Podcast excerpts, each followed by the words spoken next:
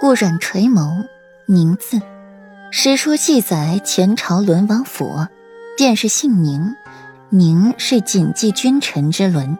给长安的这个字，也告诫永宁侯府谨记君臣之伦吧。老奸巨猾。下官遵命。工部尚书在某一角落低低的应一声：“吴国公，教女无方，捐私银三千两黄金，扩充国库。武兰长，禁足五国公府一年不得外出。至于皇后，晋沈妃。”为沈贵妃，接替后宫，管理六宫。皇帝垂眸，三言两语的抢了劫，夺了皇后管理六宫的权利。武皇后面色一僵，迅速恢复了原样，屈身行礼：“臣妾谢过陛下恩典。”皇帝稍满意的点头，随后冷眸冷悠悠的看向了陈贵妃：“气象教女无方。”捐募三千两黄金做赈灾营，气血晚，禁足一年不得外出。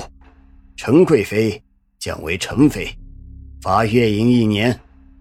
陈贵妃身子晃了晃，得到侍女的搀扶，才勉强站稳了身子，咬着一口银牙：“嫔妾谢过陛下恩典。瞧瞧，做君王的都是有好处的。”不管奖罚，那承受之神都还要道一句谢过君王的恩典。怪不得人人都想要这个君王的宝座。七五两位大人也是咬牙谢恩，说不出旁的话来。皇帝点点头，转了身，面向了文武百官，朗声道：“众爱卿，可是对今日朕之奖惩有所异议？”陛下圣明。异议？哪敢有异议啊！今日这一出牵扯到的可不止永宁侯府和七武两家，还有裴王府和陛下最心爱的儿子。不管如何，都是不会善了的。只是七武两家可是因为两个小辈之间的口角之争闹得大出血，还连累了宫中的两位娘娘。长孙女眸色有几分复杂，却也没继续说话。倒是北国太子轩辕昊干巴巴的说了一句：“贵国的戏真是比北国好看万分啊！”皇帝充耳不闻，继续关心着左长安，对北国太子视若无睹，和对长孙女的态度犹如天壤之别。轩辕昊脸色一僵，心底愈发的不服气了。本宫早就听说贵国皇子私通罪臣之女。如今看来，果真如此。区区一个手工纱，说明得了什么？那手工纱，不就是用蜥蜴为七金朱砂，然后捣烂点在手臂上，变成的手工纱吗？又不是生来就有的。如今手工纱销毁，再点上一颗有什么关系？只需要今天蒙混过关就行了。想不到贵国女子竟还这般的聪明。若是换了我们北国女子，更是不屑于用在这样勾心斗角的事上，只会用于战场保国安宁、征服沙场的。